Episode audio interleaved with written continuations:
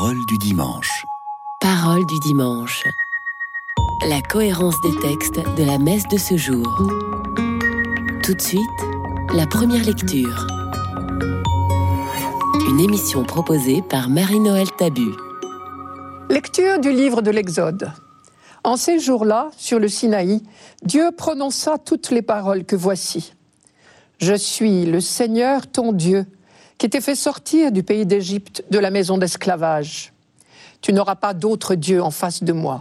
Tu ne feras aucune idole, aucune image de ce qui est là-haut dans les cieux, ou en bas sur la terre, ou dans les eaux par-dessous la terre. Tu ne te prosterneras pas devant ces dieux pour leur rendre un culte. Car moi, le Seigneur, ton Dieu, je suis un Dieu jaloux. Chez ceux qui me haïssent, je punis la faute des pères sur les fils, jusqu'à la troisième et la quatrième génération. Mais ceux qui m'aiment et observent mes commandements, je leur montre ma fidélité jusqu'à la millième génération. Tu n'invoqueras pas en vain le nom du Seigneur ton Dieu, car le Seigneur ne laissera pas impuni celui qui invoque en vain son nom. Souviens-toi du jour du sabbat pour le sanctifier. Pendant six jours tu travailleras et tu feras tout ton ouvrage. Mais le septième jour est le jour du repos, sabbat en l'honneur du Seigneur ton Dieu. Tu ne feras aucun ouvrage, ni toi, ni ton fils, ni ta fille, ni ton serviteur, ni ta servante, ni tes bêtes, ni l'immigré qui est dans ta ville. Car en six jours, le Seigneur a fait le ciel, la terre, la mer et tout ce qu'ils contiennent. Mais il s'est reposé le septième jour. C'est pourquoi le Seigneur a béni le jour du sabbat et l'a sanctifié. Honore ton père et ta mère, afin d'avoir longue vie sur la terre que te donne le Seigneur ton Dieu. Tu ne commettras pas de meurtre, tu ne commettras pas d'adultère, tu ne commettras pas de vol, tu ne porteras pas de faux témoignages contre ton prochain, tu ne convoiteras pas la maison de ton prochain, tu ne convoiteras pas la femme de ton prochain, ni son serviteur, ni sa servante, ni son bœuf, ni son âne, rien de ce qui lui appartient.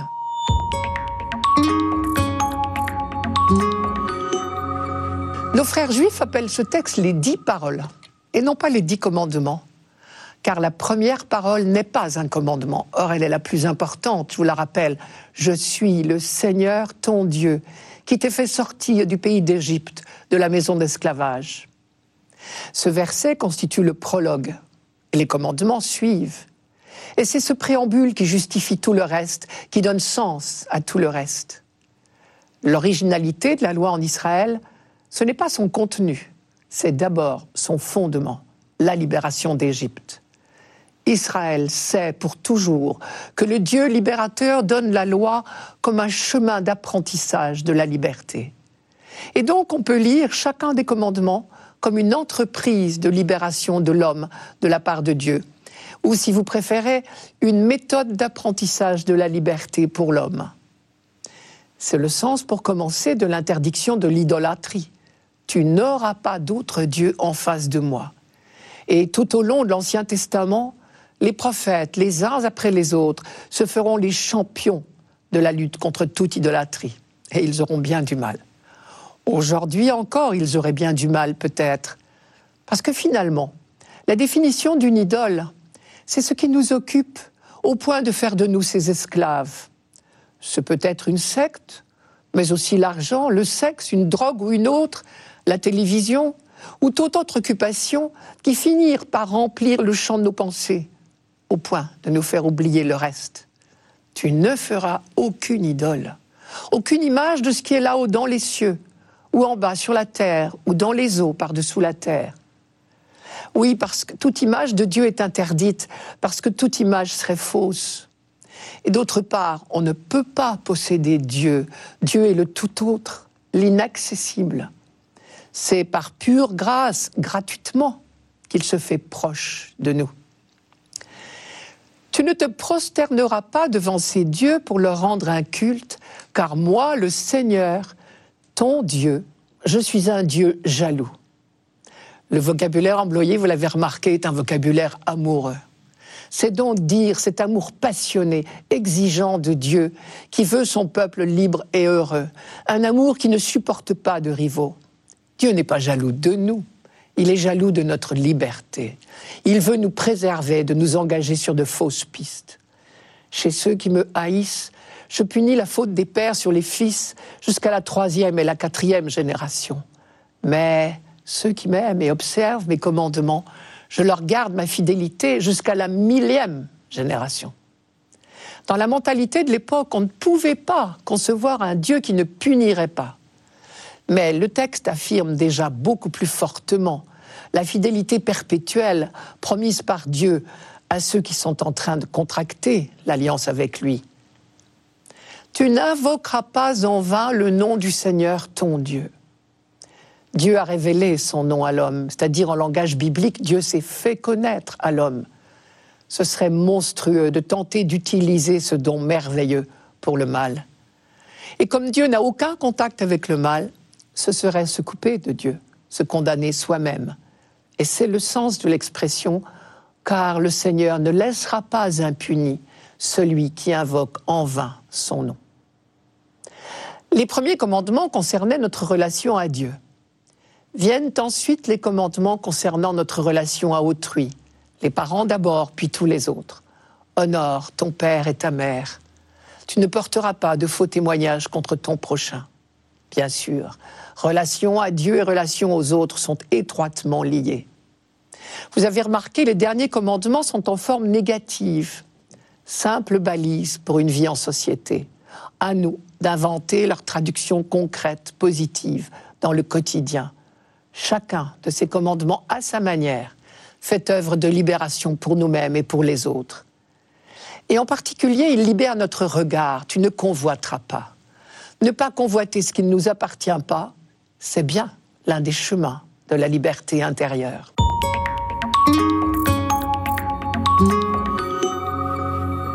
Radio Notre-Dame. Parole du dimanche. Parole du dimanche la cohérence des textes de la messe de ce jour. Tout de suite, le psaume. Une émission proposée par Marie-Noël Tabu. Psaume 18. La loi du Seigneur est parfaite, qui redonne vie. La charte du Seigneur est sûre, qui rend sages les simples. Les préceptes du Seigneur sont droits, ils réjouissent le cœur. Le commandement du Seigneur est limpide, il clarifie le regard. La crainte qu'il inspire est pure, elle est là pour toujours. Les décisions du Seigneur sont justes et vraiment équitables, plus désirables que l'or, qu'une masse d'or fin, plus savoureuses que le miel qui coule des rayons.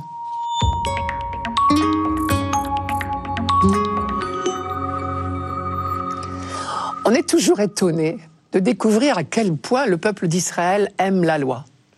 Parce qu'il la considère comme un cadeau de Dieu, le Seigneur du Sinaï, celui qui a révélé son nom à Moïse, celui qui a choisi ce peuple parmi tous les peuples de la terre et qui l'a libéré, celui qui a proposé à ce peuple son alliance pour l'accompagner dans toute son existence, celui enfin qui poursuit son œuvre de libération en proposant sa loi.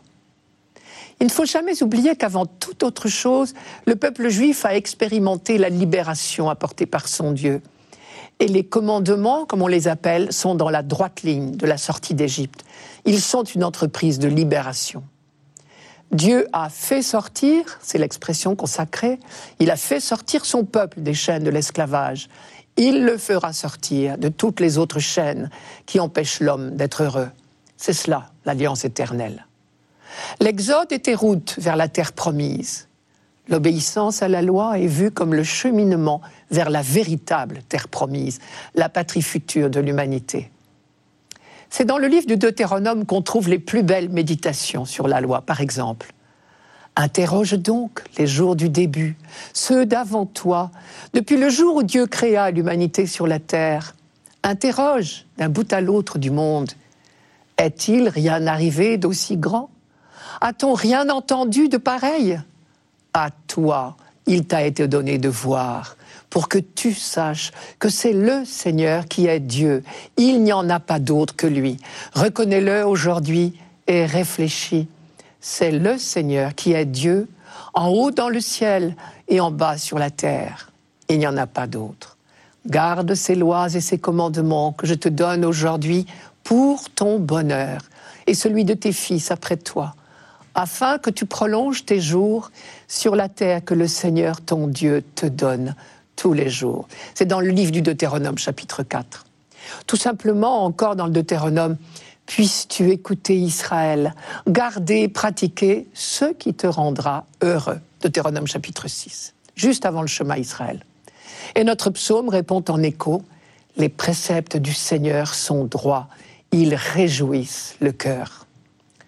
La grande certitude acquise au long de l'histoire biblique par le peuple de Dieu, c'est que Dieu veut l'homme heureux et qu'il lui en donne le moyen, un moyen bien simple.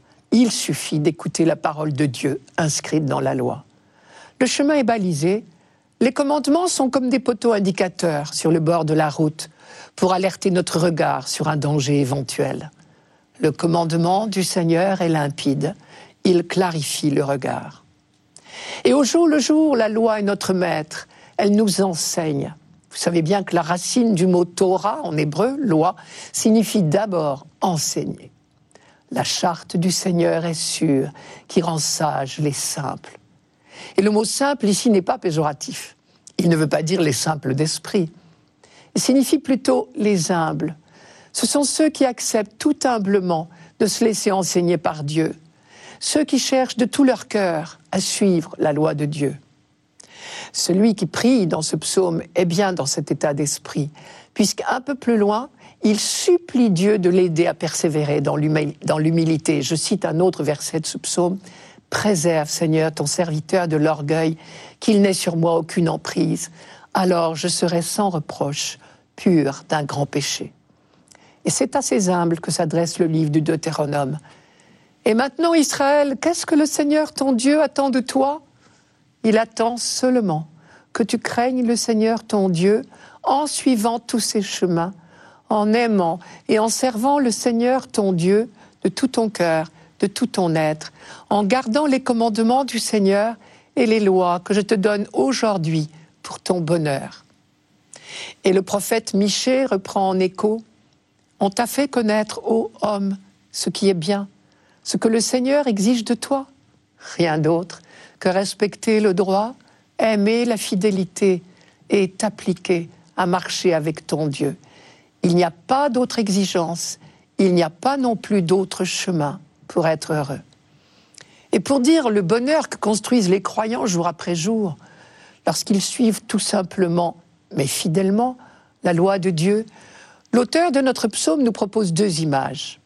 Les décisions du Seigneur sont justes et vraiment équitables, plus désirables que l'or, qu'une masse d'or fin, plus savoureuses que le miel qui coule des rayons.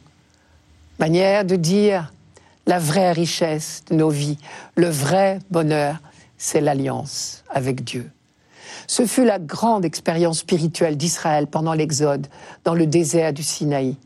Expérience paradoxale, puisque le désert, justement, est un lieu de pauvreté. Mais c'est là, précisément, que l'on a expérimenté la plus grande richesse du monde, la sollicitude de Dieu. Le livre du Deutéronome, quand il rappelle au peuple toute la sollicitude que Dieu lui a prodiguée pendant l'Exode, dit Il rencontre son peuple au pays du désert, il lui fait sucer le miel dans le creux des pierres. La manne aussi parce qu'elle est douce et parce qu'elle est cadeau de Dieu était comparé à du miel, rappelez-vous, je cite, c'était comme de la graine de coriandre, c'était blanc avec un goût de beignet au miel. Désormais, on parlera des oignons d'Égypte, mais du miel de Canaan.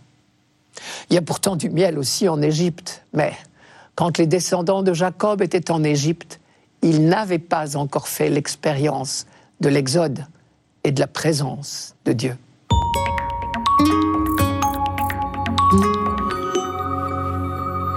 Radio Notre-Dame. Parole du dimanche. Parole du dimanche. La cohérence des textes de la messe de ce jour. Tout de suite, la deuxième lecture. Une émission proposée par Marie-Noël Tabu. Lecture de la première lettre de Saint Paul apôtre aux Corinthiens. Frères, Alors que les Juifs réclament des signes miraculeux et que les Grecs recherchent une sagesse, nous, nous proclamons un Messie crucifié. Scandale pour les Juifs, folie pour les nations païennes. Mais pour ceux que Dieu appelle, qu'ils soient juifs ou grecs, ce Messie, ce Christ est puissance de Dieu et sagesse de Dieu. Car ce qui est folie de Dieu est plus sage que les hommes, et ce qui est faiblesse de Dieu est plus fort que les hommes.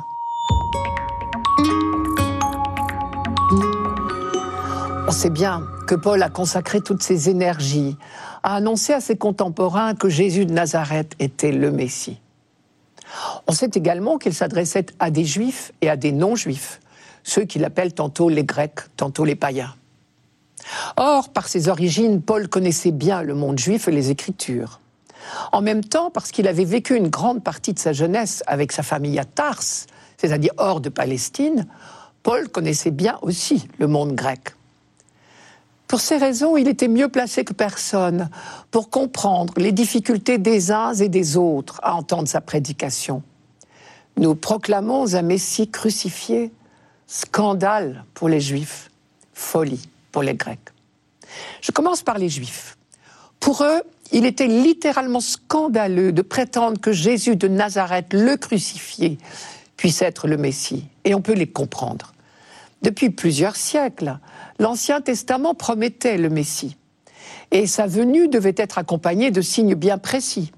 La restauration de la dynastie de David sur le trône de Jérusalem, pour commencer, et l'instauration d'une paix générale et définitive.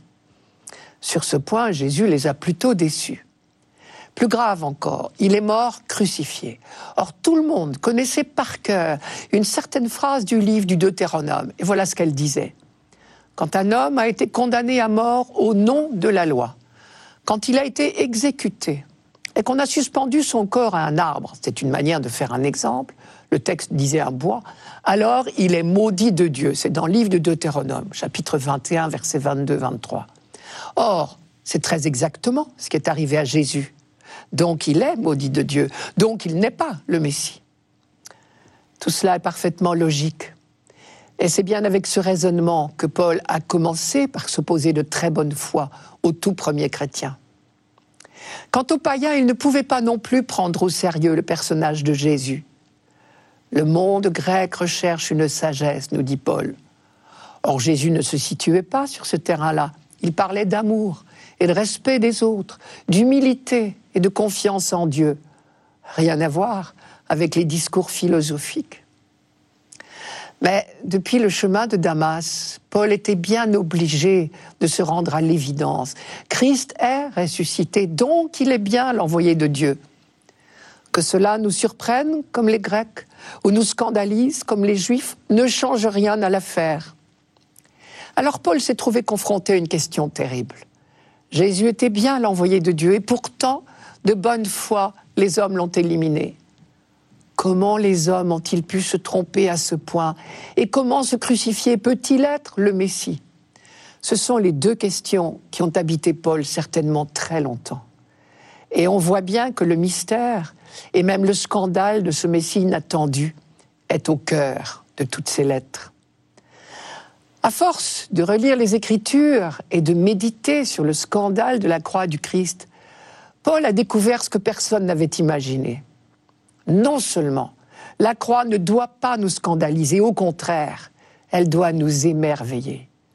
Car la croix est justement le lieu où Dieu se révèle, et c'est en cela qu'elle nous délivre, car enfin, nous connaissons Dieu tel qu'il est la croix est le lieu de la révélation du plus grand amour, un amour capable d'aller jusque-là.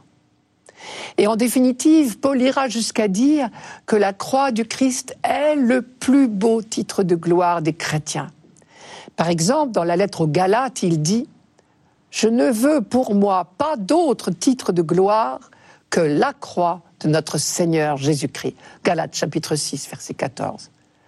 Non seulement Jésus n'est pas un pécheur qui mérite d'être maudit, mais il a accepté de souffrir pour ouvrir nos cœurs à l'incroyable amour de Dieu pour l'humanité.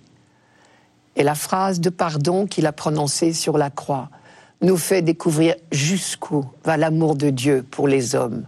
Père, pardonne-leur, ils ne savent pas ce qu'ils font. Quant à ceux qui trouvent les manières de Dieu non conformes à la raison humaine, Paul n'a qu'une réponse dans cette même lettre aux Corinthiens. Puisque le monde, par le moyen de la sagesse, n'a pas connu Dieu dans la sagesse de Dieu, c'est par la folie de la prédication que Dieu a jugé bon de sauver ceux qui croient. Et un peu plus loin dans cette même lettre aux Corinthiens, que personne ne s'abuse. Si quelqu'un parmi vous se croit sage à la manière de ce monde, qu'il devienne fou pour être sage, car la sagesse de ce monde est folie devant Dieu. Jésus l'avait déjà dit, je te loue, Père, Seigneur du ciel et de la terre, d'avoir caché cela aux sages et aux intelligents et de l'avoir révélé aux tout petits. Matthieu 11, verset 25. Notre témoignage, décidément, ne peut s'offrir que sans défense. Tous nos beaux raisonnements ne mèneront jamais personne à la foi. Devant le mystère de Dieu qui se manifeste dans le visage défiguré du Christ en croix, entre deux bandits, tous nos édifices intellectuels s'écroulent comme des châteaux de cartes. Bienheureuse insuffisance qui peut rassurer tous les piètres prédicateurs que nous sommes quand nous essayons de tout notre cœur de convaincre quelqu'un de la foi chrétienne, ne nous inquiétons pas de notre insuffisance. Elle est structurelle parce que ce mystère de Dieu ne peut que nous échapper.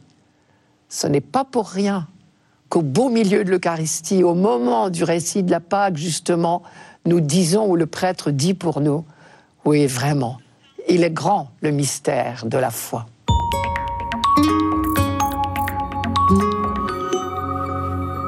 Radio Notre-Dame. Parole du dimanche. Parole du dimanche. La cohérence des textes de la messe de ce jour. Pour finir, l'Évangile. Une émission proposée par Marie-Noël Tabu. Évangile de Jésus-Christ selon Saint Jean.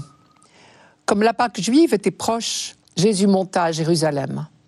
Dans le temple, il trouva installés les marchands de bœufs, de brebis et de colombes et les changeurs. Il fit un fouet avec des cordes et les chassa tous du temple, ainsi que les brebis et les bœufs.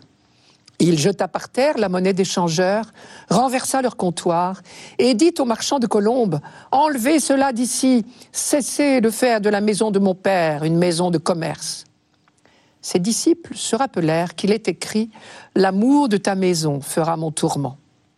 Des Juifs l'interpellèrent. Quel signe peux-tu nous donner pour agir ainsi? Jésus leur répondit Détruisez ce sanctuaire, et en trois jours je le relèverai. Les Juifs lui répliquèrent, Il a fallu 46 ans pour bâtir ce sanctuaire, et toi, en trois jours, tu le relèverais Mais lui parlait du sanctuaire de son corps. Aussi, quand il se réveilla d'entre les morts, ses disciples se rappelèrent qu'il avait dit cela. Ils crurent à l'écriture et à la parole que Jésus avait dite. Pendant qu'il était à Jérusalem pour la fête de la Pâque, beaucoup crurent en son nom à la vue des signes qu'il accomplissait. Jésus, lui, ne se fiait pas à eux, parce qu'il les connaissait tous et n'avait besoin d'aucun témoignage sur l'homme. Lui-même, en effet, connaissait ce qu'il y a dans l'homme.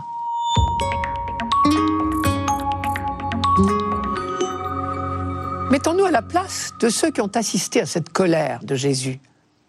Il y a longtemps qu'on trouve sur l'esplanade du temple des marchands d'animaux. Quand on vient en pèlerinage à Jérusalem, parfois de très loin, on s'attend bien à trouver sur place des bêtes à acheter pour les offrir en sacrifice. Quant aux changeurs de monnaie, on en a besoin aussi. On est sous occupation romaine, ne l'oublions pas. Et les pièces frappées à l'effigie de l'empereur sont indignes de figurer à la quête. Et pourtant, en ville, elles sont indispensables.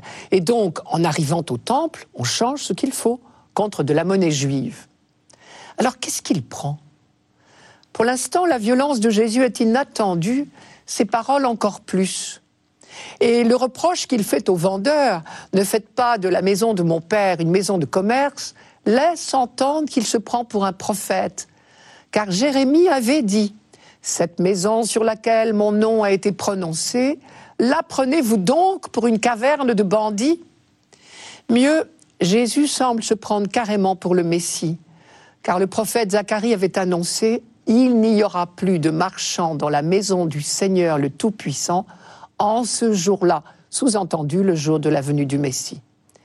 Et pire encore peut-être, en parlant du temple de Jérusalem, Jésus ose dire la maison de mon Père. Devant cette prétention, il y a deux attitudes possibles. Ouvrir grand ses oreilles pour essayer de comprendre, c'est ce que font les disciples, ou bien remettre ce prétentieux, ce faux Messie à sa place. C'est l'attitude de ceux que Jean, appelle les Juifs. En réalité, Juifs, ils le sont tous. Mais certains ont déjà vu Jésus à l'œuvre. Et depuis le baptême au bord du Jourdain, depuis les noces de Cana, ils ont pressenti plusieurs fois que Jésus était bien le Messie. Alors ils sont préparés à reconnaître dans son attitude un geste prophétique. D'autant plus qu'à vrai dire, tout le monde sait que les animaux des sacrifices ne devraient pas être là. Normalement, les marchands de bestiaux auraient dû se trouver dans la vallée du Cédron et sur les pentes du mont des Oliviers. Mais peu à peu, ils se sont rapprochés du temple jusqu'à s'installer sur l'esplanade. Et c'est cela que Jésus leur reproche, à juste titre. Mais ceux que Jean appelle, les Juifs, eux n'ont pas à l'égard de Jésus la même bienveillance que les disciples. Pour eux, Jésus n'est rien, un Galiléen. Et il se permet de critiquer les pratiques habituelles du temple. Soyons justes, ils n'ont pas forcément tort de lui demander de se justifier. Quel signe peux-tu nous donner pour agir ainsi? La réponse de Jésus deviendra lumineuse pour les croyants après la résurrection. Détruisez ce temple et en trois jours je le relèverai. Mais pour l'instant, c'est le quiproquo total. Il a fallu 46 ans pour bâtir ce temple. Et toi, en trois jours, tu le relèverais? En bonne logique, on ne peut pas leur donner tort. Un homme tout seul ne peut évidemment pas entreprendre des travaux pareils. Il ne peut y arriver ni en trois jours, ni en 46 ans, ni même en toute une vie. Ce temple magnifique, respecté de tous, parce qu'il est le signe manifeste de la présence de Dieu au milieu de son peuple. Ce temple n'attend rien du charpentier de Nazareth. Avec son histoire de trois jours, il est un peu court. Encore que, pour un juif habitué de l'écriture, trois jours, c'était un chiffre dont on parlait souvent c'était habituellement une manière symbolique d'affirmer Dieu interviendra certainement. On lit cela dans le livre du prophète Osée, par exemple. Or, le livre d'Osée, nos Juifs le connaissaient sur le bout du doigt, certainement. Oui, mais, à leurs yeux, Jésus n'est pas un prophète. Et tout le problème est là, d'après Jean. Et s'il a placé cet épisode du temple au début du ministère public de Jésus, alors que les trois autres évangiles le placent au contraire tout à la fin, c'est peut-être pour nous alerter. Il y a des a priori qui empêchent Dieu de parler. Les disciples n'avaient pas de ces a priori, ils ont pu accompagner Jésus pas à pas et le découvrir peu à peu. Et au contraire, ces opposants se sont enfermés dans leur certitude. Et du coup, ils sont passés à côté de cette révélation extraordinaire qu'ils attendaient pourtant de tout leur cœur. Désormais, la présence de Dieu n'est pas dans une construction de pierre, mais au cœur même de l'humanité, dans le corps du ressuscité. C'était Parole du dimanche, une émission présentée par Marie-Noël Tahu. Rendez-vous dimanche prochain.